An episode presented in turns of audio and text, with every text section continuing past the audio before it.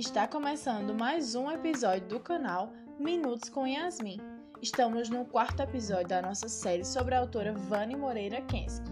No episódio de hoje, será tratado acerca de uma entrevista realizada no ano de 2016 com a professora Vani Kensky, onde ela apresenta suas ideias sobre a educação à distância no contexto da realização dos anais do Simpósio Internacional de Educação à Distância, que é o CIED, e o Encontro de Pesquisadores em Educação à Distância, que é o IMPED.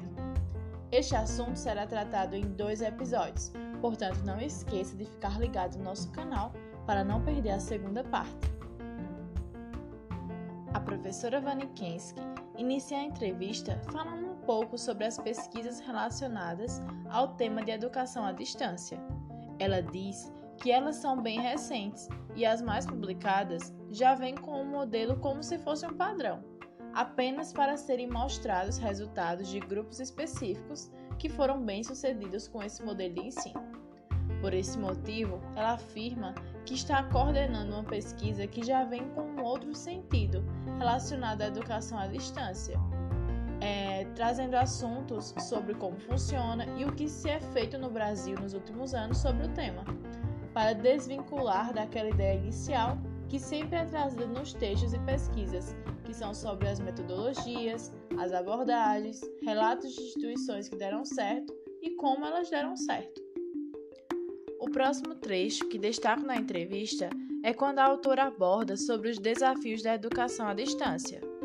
Ela fala que os principais desafios de se fazer uma pesquisa sistematizada é ter que inicialmente levantar dados, que não estão organizados, apenas abertos e disponíveis em diversas bases de dados. Desse modo, é necessário sistematizá-los.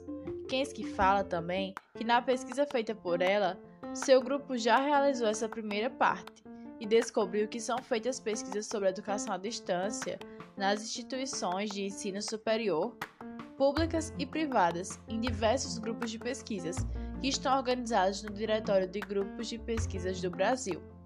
Logo, podemos perceber que se trata de algo muito abrangente, pois as equipes estão localizadas em diversos estados, dificultando assim a realização do trabalho. Um outro desafio salientado pela autora é compreender a educação à distância em diferentes áreas do conhecimento, como por exemplo a medicina, o direito, a engenharia, são múltiplas áreas que são abordadas e isso gera um grande impasse no pesquisador, fazendo com que ele tenha bastante problemas na hora de delimitar o seu tema. No próximo episódio, continuaremos a falar da entrevista onde Kensky dará dicas para novos pesquisadores e estudantes que pretendem estudar sobre a educação à distância. Todas as informações deste episódio foram retiradas da entrevista disponibilizada pelo canal do YouTube intitulado CIET em PED. Deixaremos o link do mesmo na descrição do episódio. Então é isso, obrigada pela atenção e não perca a continuação no próximo episódio.